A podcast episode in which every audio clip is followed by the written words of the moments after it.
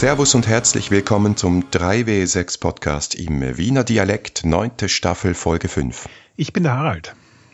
Und ich bin der Markus. Wir reden hier über das Geschichten erzählen und Rollenspielen. Und heute mit Professorin Hilke Elsen über erfundene Sprachen.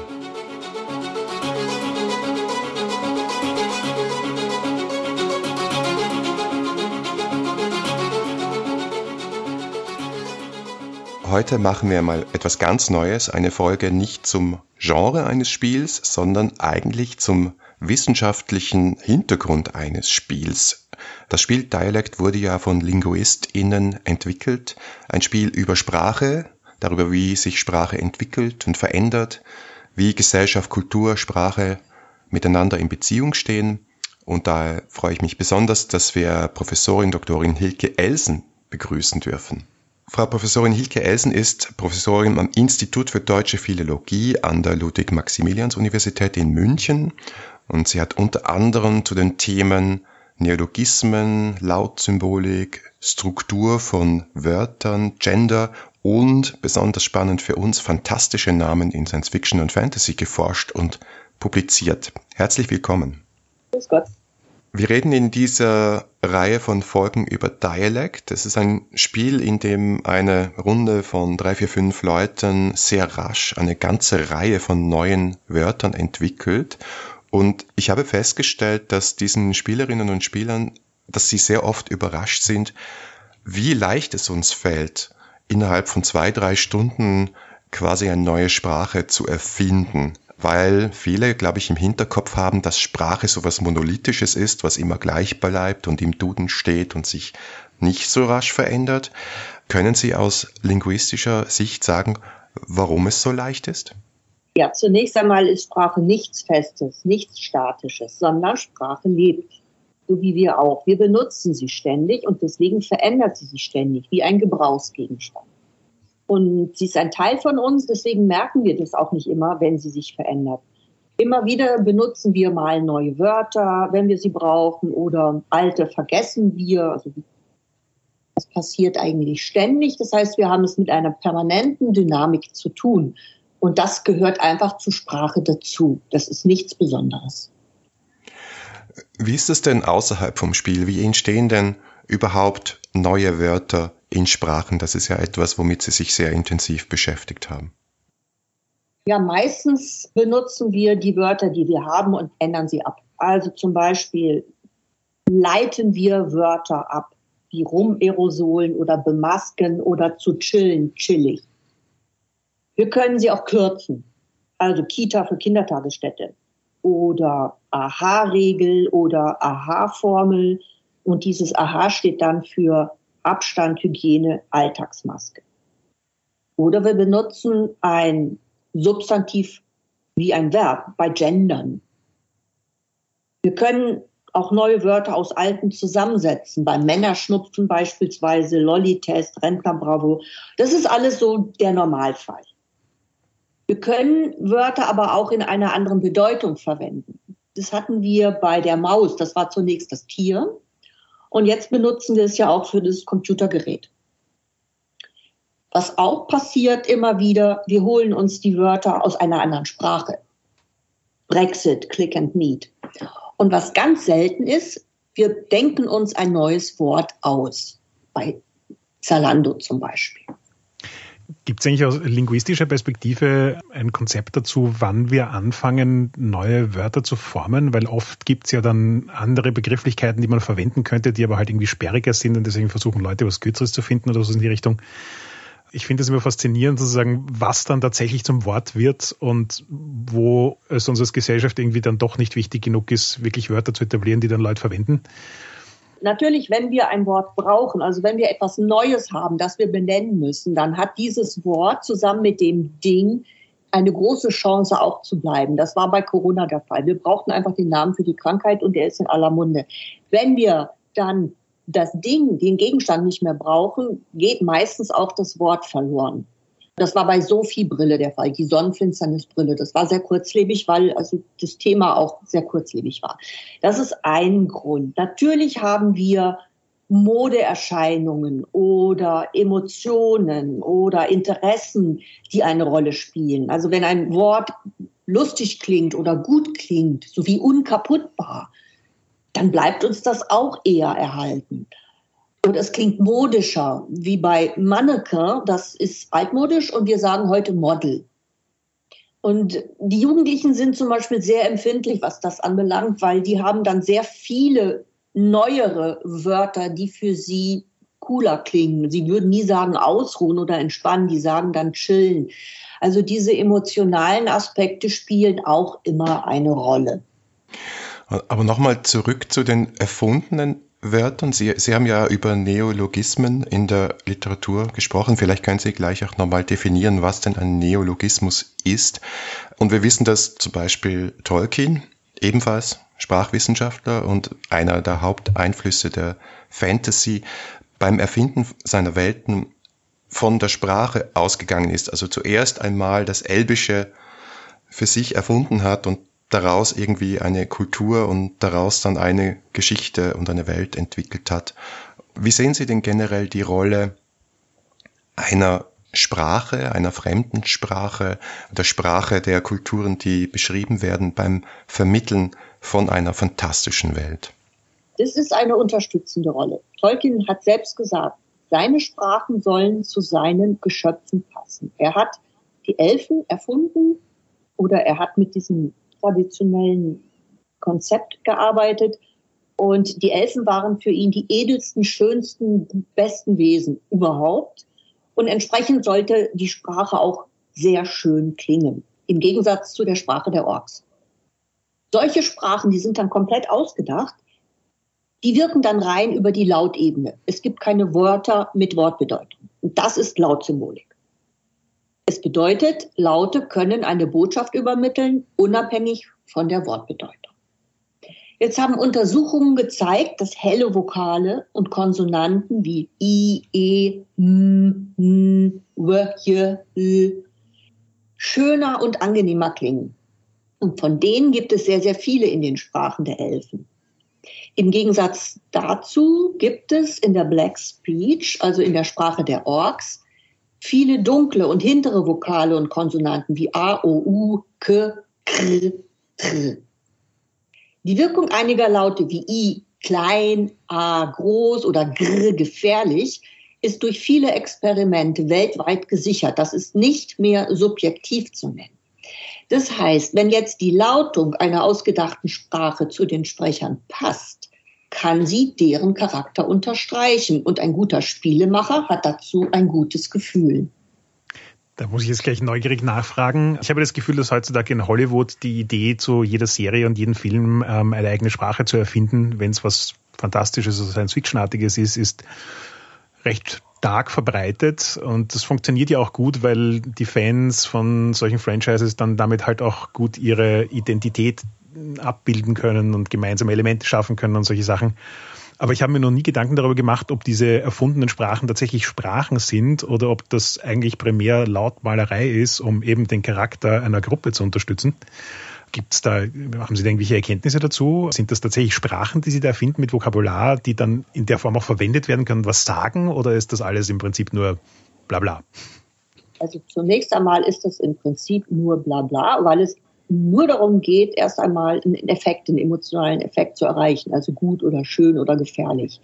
Was passiert ist, bei einer Enterprise-Serie gab es ja auch eine erfundene Sprache, dass es mittlerweile eine so große Fangemeinde gibt, dass sie versucht, in dieser Sprache zu sprechen. Das heißt, in dem Moment, wo wir einen systematischen Zusammenhang haben zwischen Lautung und Bedeutung, das heißt, wenn wir Wörter bilden, und die von allen Leuten gleich benutzt wird innerhalb von dieser Sprachgemeinschaft, dann wird dieses Blabla, wie Sie es nennen, irgendwann zu einer Sprache einer bestimmten Gruppe. Das ist tatsächlich so passiert. Aber intendiert war es zunächst einmal nicht. Das heißt, es kommt darauf an, was die Menschen daraus machen, aus dem, was die Erfinder von solchen Lautungen ihnen anbieten. Also es wird sozusagen weiterentwickelt bis hin zur Sprache. Genau, und wenn das Ganze systematisch ist, wenn Sie alle gleich äh, die gleichen Wörter verwenden und vielleicht sogar noch eine Grammatik dazu, dann äh, kann sich das zu einer Sprache entwickeln. Aber vielleicht auch vorsichtig, dass der Begriff Sprache hier, das ist vielleicht ein Dialekt oder ein, ein Gruppenlekt, wie Sie das ähm, auch immer bezeichnen wollen. Und das hat natürlich dann auch wieder einen Zusammenhang mit der Gesellschaft, weil solche Sprachausprägungen wie Dialekte oder auch Soziolekte, die markieren natürlich etwas. Die sagen also, wir gehören zusammen und ihr gehört nicht dazu. Das ist mit ein Grund, warum wir überhaupt Dialekte benutzen. Die haben eine Funktion, die schaffen das Gefühl, also das sind wir und ihr seid es nicht. Und das haben wir nicht nur in Dialekten, sondern auch bei jugendsprachlichen Ausprägungen oder bei Fachsprachen. Und das führt natürlich dazu, dass dann für eine große Gruppe so eine erfundene Sprache tatsächlich eine Chance hat, wenn diese Gruppe sich unter anderem über diesen Dialekt definieren möchte. Das ist ja eigentlich auch das Thema vom Spieldialekt und deswegen heißt es wohl auch so, ja, Dialekte oder Soziolekte, das heißt so Sprachen oder Sprachvarianten von gewissen Gesellschaftsschichten oder Gemeinschaften oder Slang, das sind identitätsstiftende Elemente und man merkt ja auch, wenn man dieses Spiel spielt, das haben sie jetzt nicht gemacht, aber ich sage es Ihnen jetzt äh, einfach, dass am, am Schluss ist da eine Handvoll Wörter stehen auf Karteikarten geschrieben auf den Tisch und man fühlt einfach, man hat etwas gemeinsam geschaffen und erlebt. Das ist wirklich ein identitätsstiftendes Element, aber manchmal gehen da ja auch Grenzen auf gesellschaftlich. Also keine Ahnung, dass die Sprecher des einen Dialektes herabschauen auf die Sprecher des anderen Dialektes, insbesondere wenn es um soziale Schichten geht. Werden da manchmal auch Mauern aufgemacht, linguistisch gesehen? Das ist jetzt etwas, was zum Themenbereich Bewertung von Sprachausprägungen, das was mit Sprachausprägungen und deren Bewertung zu tun hat. Und das ist nicht zu trennen von den Sprechern. Das heißt, wenn Sprechergruppen nicht gut angesehen sind in einer anderen Gruppe, dann wird das, was sie sprechen, auch entsprechend schlecht angesehen. Und das ist teilweise eine Prestige, Prestigewirkung, teilweise eine sehr abwertende Wirkung. Und das ist sehr stark Soziolinguistik. Das heißt, das ist nicht mehr rein sprachlich, sondern es hat immer auch was mit Gruppendynamiken zu tun, wie auch mit diesem Dialekt, Dialekt, wie auch immer. Ja, da kann man über die Sprache eine Mauer schaffen und die ist aber nicht über die Sprache wieder abzubauen, sondern über die Menschen, die miteinander agieren. Da sind wir raus aus der eigentlichen Sprachwissenschaft. Aber ist es nicht, also gerade so im Fall von eben jetzt Hochdeutsch oder irgendwelchen Dialekten, ist es nicht so, dass man in der Gesellschaft, also ich kenne das zumindest aus Wien. In Wien gibt es gewisse Bezirke, die haben so ihre ganz eigenen Wörter und ähm, wenn jemand in der Art und Weise redet, dann geht das einher mit einer bestimmten hm, Wertschätzung oder Nicht-Wertschätzung. Aber in den allermeisten Fällen sind die Leute, die diesen Dialekt sprechen, ja durchaus fähig, aufgrund der Schulbildung, die wir in Österreich haben, auch einfach in quasi Hochdeutsch zu reden. Und dementsprechend gibt es natürlich die Möglichkeit, diese Separation zu vermeiden bis zu einem gewissen Grad was aber dann auch nicht passiert. Also ich, ich zum Beispiel komme aus dem 11. Bezirk, da lebt der Markus jetzt gerade noch, das gilt in Wien so als der Arbeiterbezirk und das hat so einen ganz eigenen äh, Dialekt und wenn man in dem redet, dann kommt das eben mit entsprechenden Erwartungshaltungen einher, aber das hält auch keinen Simmeringer davon ab, nicht so zu reden. Trotzdem machen die Leute es mit einer gewissen Form von Stolz, auch wenn sie wissen, was es für Assoziationen bei anderen Leuten auslöst. Ja, also grundsätzlich kann jeder Sprecher, jede Sprecherin bewusst steuern, normalerweise. Die Jugendlichen wissen ganz genau, wann sie ihren jugendsprachlichen Slang einsetzen und wann nicht. Wenn sie in der Schule sind, dass sie es eher sein lassen. Genauso variieren normalerweise Sprecherinnen von Dialekten, je nachdem, mit wem sie sprechen, mehr oder weniger intensiv ihren Dialekt. Das können wir in der Regel steuern, wenn wir das aber wollen nur. Und wenn Sie sagen, Sie sind stolz auf Ihren Dialekt, Sie sind stolz auf die Gegend, von der Sie stammen, dann behalten Sie Ihren Dialekt bei. Das ist ja Ihr gutes Recht. Und es kann auch dazu führen, dass wenn das ganz viele Leute machen, dass dann dieser Prestigewert steigt. Dass wenn ganz viele Leute dann sagen, ich, ich spreche mit viel Stolz meine, meine Herkunftssprache, dass das dann weiter wirkt und dass dann diese Herkunftssprache auch wieder höher angesehen wird von anderen Leuten. Also da haben wir ganz stark diese Wechselwirkung zwischen Sprache und Handeln. Das ist übrigens da, wo ich ursprünglich herkomme, in der Schweiz, eine ganz spezielle Situation, Harald, weil da gibt es nur den Dialekt und es gibt die Schriftsprache, die gleichzeitig die Hochsprache ist eines Nachbarlandes oder von zwei Nachbarländern, je nachdem, wie man Österreich bewertet. Und dann ist der Dialekt auch noch wirklich sehr stark regional verschieden. Also ein Walliser, den verstehe ich fast gar nicht, ja. Selbst ein Appenzeller, zwei Kantone weiter von da, wo ich herkomme, ist schon anspruchsvoll. Und dann ist es total spannend, dass zum Beispiel in der Schweiz ein Lokalradio, das ist immer im Dialekt, außer wenn Nachrichten sind. Sogar wenn du vom, von den Nachrichten ins Wetter wechselst, wird sofort in Schweizerdeutsche gewechselt oder in den lokalen Dialekt, weil das so wahnsinnig identitätsstiftend ist. Und der Wechsel zur Hochsprache, der ist wirklich so auf ganz spezielle Kontexte limitiert wie Schule, Politik, Nachrichten. Alles nicht so positiv konnotiert. Das heißt, den Schweizer dazu zu bringen oder die Schweizerin dazu zu bringen, in der Hochsprache zu sprechen. Mittlerweile können sie es sehr gut. Also früher ist ja auch so dieses Klischee, dass die Leute einen brutalen Akzent hatten und die Leute dachten dann, das ist Schweizerdeutsch. Nein, das ist nur Hochdeutsch mit Akzent. Das ist gar nicht so leicht bei den Schweizern. Und deswegen ist für mich das auch total schlüssig, wie wahnsinnig identitätsstiftend ein regionaler Dialekt ist und auf der anderen Seite, dass man damit als Sprecherin, Sprecher sehr, sehr gut spielen kann. Bei mir als dann nach Wien ausgewanderten ist es wirklich so, dass ich dann irgendwann sage, ich bin Schweizer und die Reaktion ist immer, ah, das hört man gar nicht, weil ich gut angepasst bin und so ein äh, umgangssprachlich öst österreichisches Deutsch mir angeeignet habe, so halb bewusst. Also ich kenne das irgendwie aus der persönlichen Erfahrung sehr gut. Aber apropos identitätsstiftend und Bewertung von Dialekten. Ich kann mich auch mal an eine Studie erinnern, die sich angeschaut hat, wie zum Beispiel bei Männern und Frauen die Bewertung des Dialekts anders ist. Dass Männer stärker und gerne und positiv bewertet im Dialekt sprechen, um sich abzusetzen, während dem bei Frauen die Tendenz da ist, die Hochsprache Sprache sich anzueignen, beziehungsweise möglichst korrekt zu sprechen, in Anführungszeichen, wurde dann unterschiedlich bewertet in dieser Studie, aber der Effekt war auf jeden Fall feststellbar. Sie haben ja dazu gearbeitet und über, über diesem Thema schwebt immer die große Frage nicht, Kultur, Gesellschaft, Sprache, was beeinflusst was? Können wir die Gesellschaft ändern, indem wir die Sprache anpassen?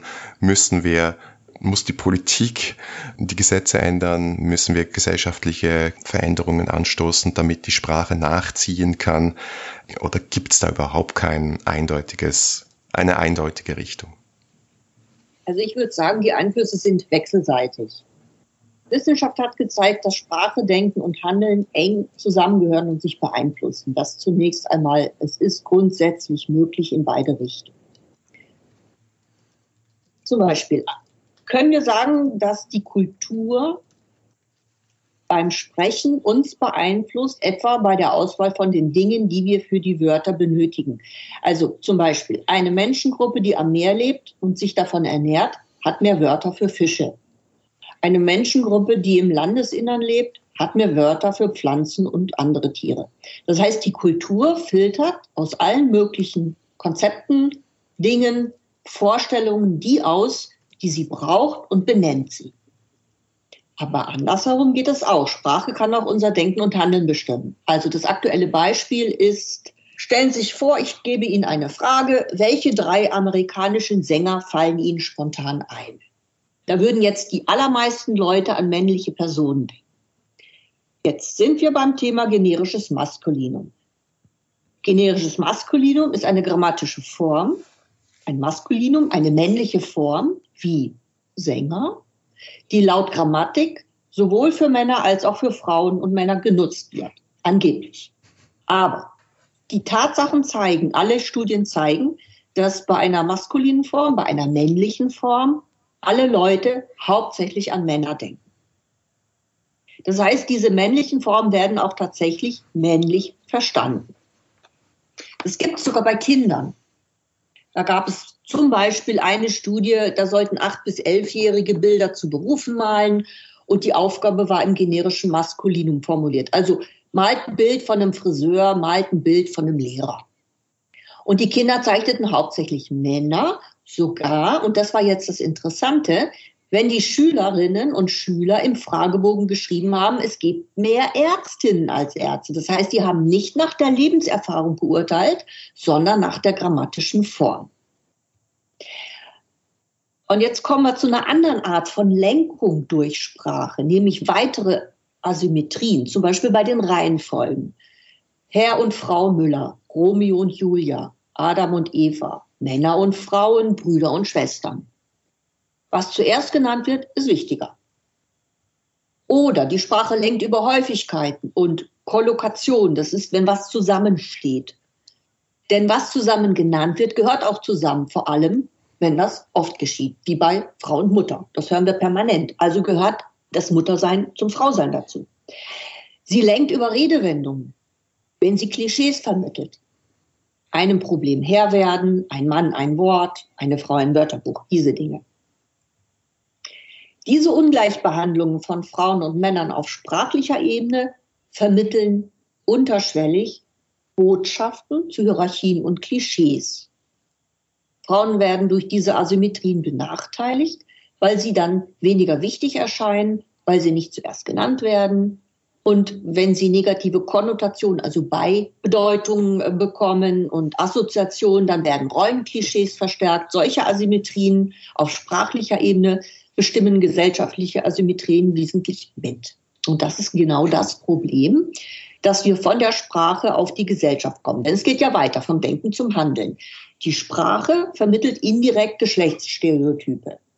Das führt bei Mädchen zu vermindertem Interesse an Mathematik oder anderen naturwissenschaftlichen Themen und bei Jungs bei Sprachen. Es ist das Gleiche und sozialen Feldern. Und bei beiden Gruppen zu unterschiedlichen Einstellungen gegenüber diesen Berufen. Das passiert unterschwellig, denn wir sind uns solcher Wirkungen nicht bewusst. Jugendliche lassen sich durch die sprachlich vermittelten Vorstellungen zu Geschlechtsunterschieden und Stereotypen in ihrem Berufsbild beeinflussen. Männerberufe sind schwieriger als Frauenberufe. Und das wirkt sich einschränkend auf die spätere Berufswahl aus, die dann eben nicht mehr unbedingt nach Neigung und Interesse, sondern nach der Erwartungshaltung der Umgebung erfolgt. Aber mittlerweile wissen wir, wenn Frauen eigens benannt werden, dann sind sie sprachlich sichtbar und auch im Denken. Und bei Beidnennungen zum Beispiel schätzen Kinder und Jugendlichen den Erfolg von Frauen bei den Berufsbezeichnungen besser ein. Und die Vorstellung entsteht, dass beide Geschlechter für den Beruf in Frage kommen. Dann trauen sich mehr Kinder die Ausübung der Tätigkeit zu. Und das führt wiederum dazu, dass eigentlich typisch männliche Berufsgruppen für mehr Kinder und Jugendliche an Attraktivität gewinnen. Das heißt, die Asymmetrien in der Sprache sind mitverantwortlich für mangelnde Gleichberechtigung.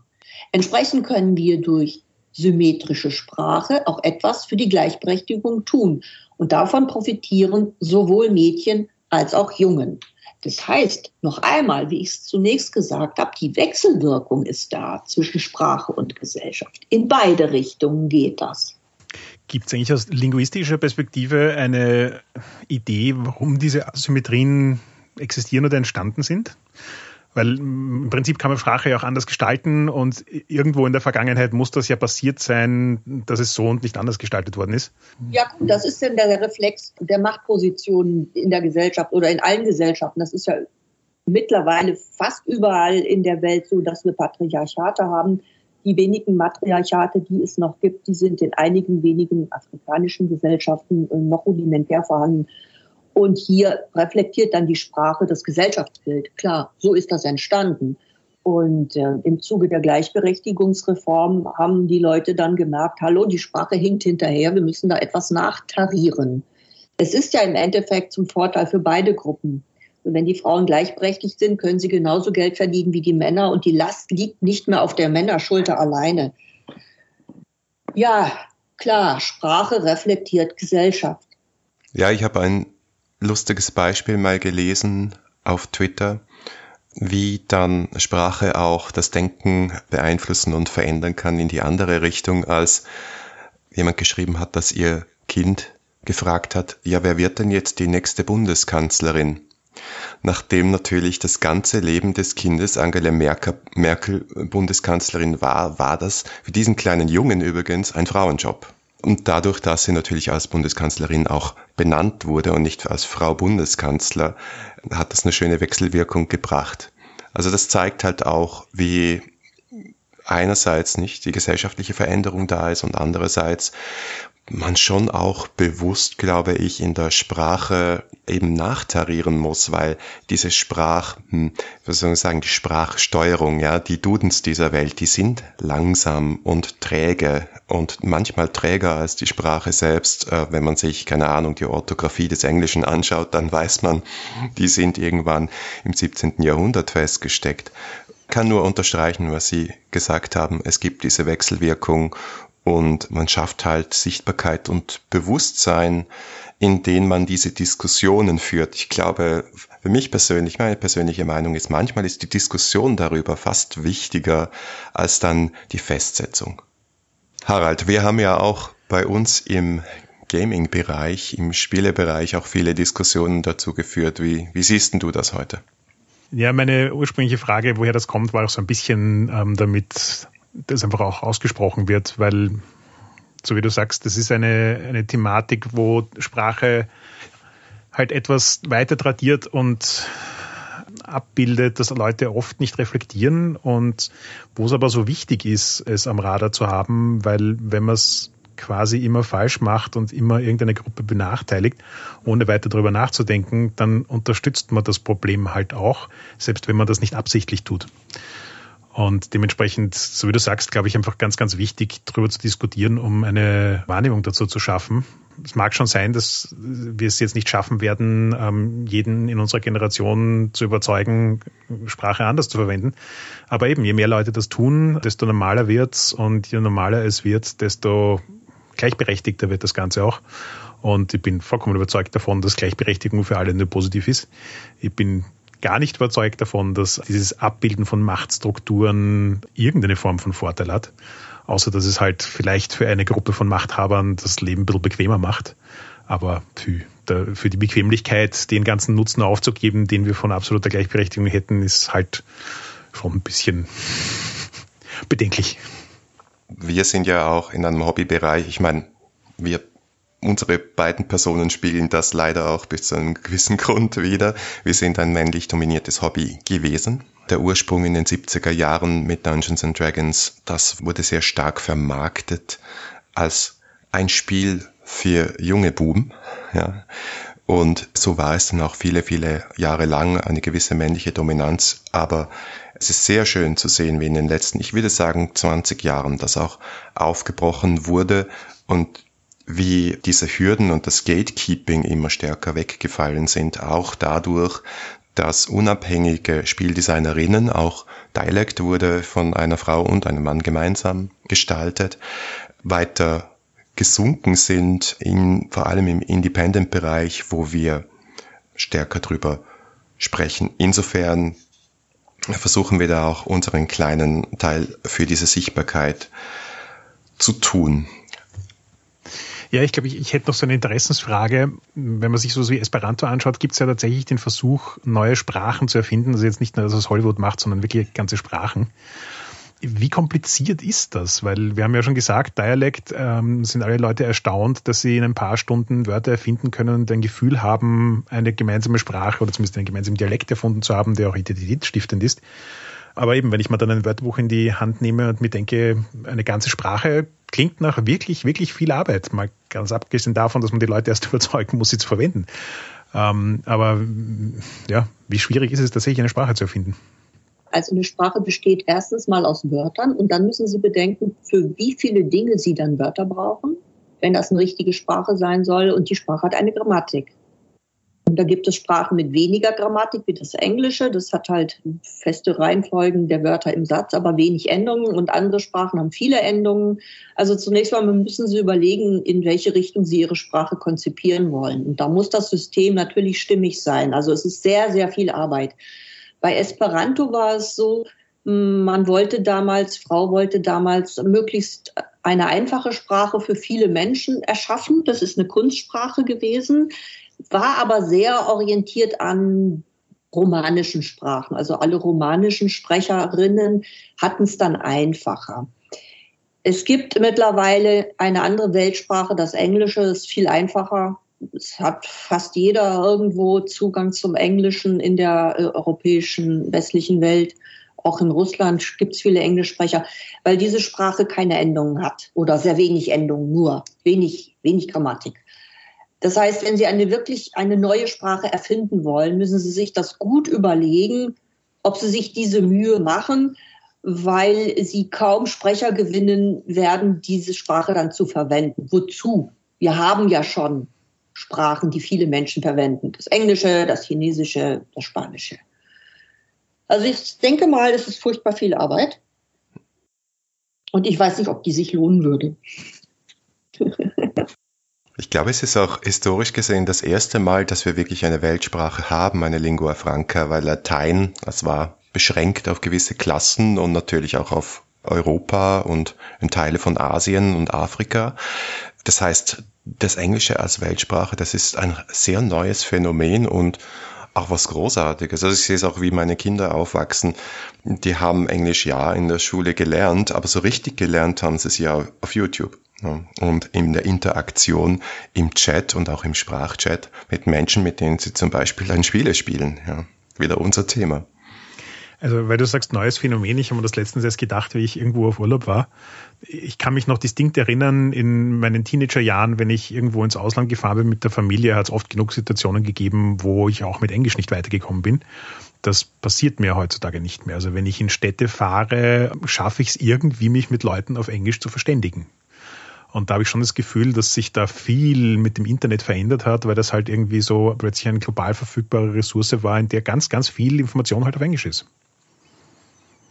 Ich würde auch sagen, dass die sozialen Medien in den letzten Jahren für das Englische unglaublich wichtig gewesen sind und natürlich auch das Prestige des Amerikanischen und der Gesellschaft ich weiß ja nicht, was die verschiedenen arabische Länder so denken, aber die Jugendlichen, die Jugendlichen, die, die haben ihre eigene Auffassung und es sind diejenigen, die sich in den sozialen Medien sehr gut auskennen und da läuft das meiste eben auf Englisch. Ja, ist vielleicht ein glücklicher Zufall der Geschichte, dass es einerseits nach dem Zweiten Weltkrieg diese amerikanische Dominanz oder angloamerikanische Dominanz gab in sehr, sehr vielen Bereichen, kulturell wie politisch wie militärisch und gleichzeitig das eben eine Sprache ist, deren, ich sag mal, Entry Level, das ist auch Englisch, deren Einstiegshürde sehr niedrig ist, wenn man es zum Beispiel von Vergleich mit dem französischen oder anderen romanischen Sprachen, wo ich einfach zuerst mal mehr Grammatik verstehen muss, um überhaupt reinzukommen in die Sprache.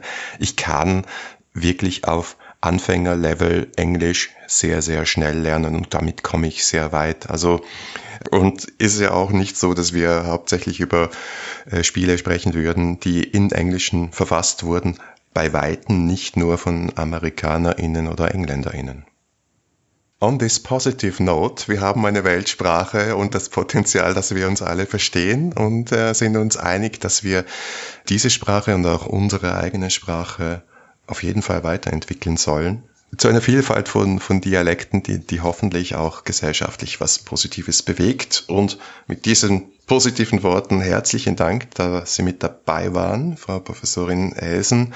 War wirklich jetzt mal eine ganz andere Erfahrung für uns, nicht mit einer Spieledesignerin zu sprechen, sondern mit einer Linguistin. Vielen Dank, dass Sie offen dafür waren, mit uns zu sprechen. Gern geschehen. Danke fürs Zuhören. Das war die fünfte Folge der neunten Staffel 3W6. Feedback lesen wir gerne auf Facebook, Twitter oder im Web unter 3w6.fm. Und wenn ihr uns persönlich schreiben wollt, findet ihr mich auf Twitter als Vienna und Harald als Heckmüller. Wenn euch diese Folge gefallen hat, dann gebt uns doch eine Bewertung auf Apple Podcasts. Oder ihr unterstützt uns mit einem kleinen Beitrag auf Patreon. Danke fürs Zuhören und bis zum nächsten Mal.